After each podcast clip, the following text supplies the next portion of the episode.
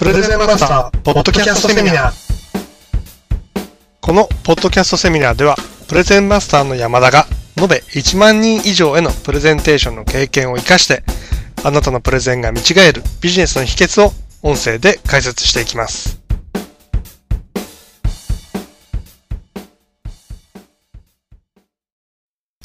こんにちは。プレゼンマスターの山田です。今回はプレゼンにおけるレーザーポインターの注意点に関して解説していきたいと思います。あなたはプレゼンの途中で、まあ、プレゼンにおいてレーザーポインターを使う人に関してどんな印象を受けますか？まあ、人にもよると思いますし、その使い方にもよると思いますけれども、ちょっとイラッとしたりしませんか？まあこれは人にもよると思うんですけれども、まあ私の場合はレーザーポインター、たとえ会場にあったとしても、極力使わないようにしています。というのも、レーザーポインターで、こう指示しながら、ポイントしながら説明するよりも、例えば手で直接画面を指し示した方が、何かこう誠実な、丁寧な気がするんですね。なので、レーザーポインター、まあこれも本当に使い方であるとか、使う人によってですけれども、レーザーポインターはプレゼンではほとんど使わないようにしています。その代わり、まあ、手で直接指し示してるんですね。ただ、各言う私も、レーザーポインターを、まあ、必ず使わなくてはいけない場合っていうのがあります。それはどういう場合なのか。それは、広い会場でどうしてももう手で指し示すことができない場合というのがあるんですね。例えば、まあ、えー、200人とかですね、400人とか1000人規模の会場でプレゼンテーションをする場合に、まあ、手でそのプロジェクターを指し示すというのが、まあ、不可能な場合があるんですね。そういった場合は、手で指し示すことが不可能ですので、まあ、当然レーザーポインターを使います。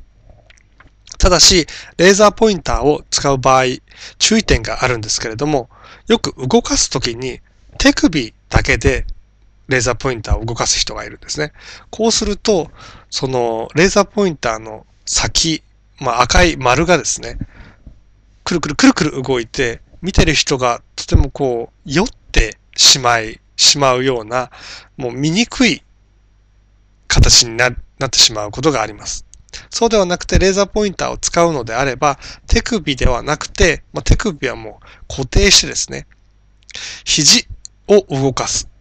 左右に動かす場合は手首を左右に動かすのではなくて、手首を固定して、肘を動かして左右にレーザーポインターを動かす。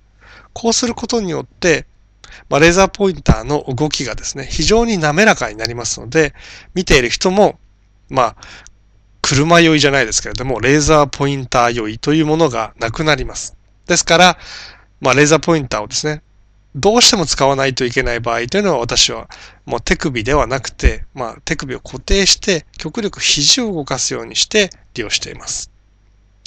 プレゼンにおけるレーザーポインターの注意点以上です。あなたも気をつけて使用してくださいね。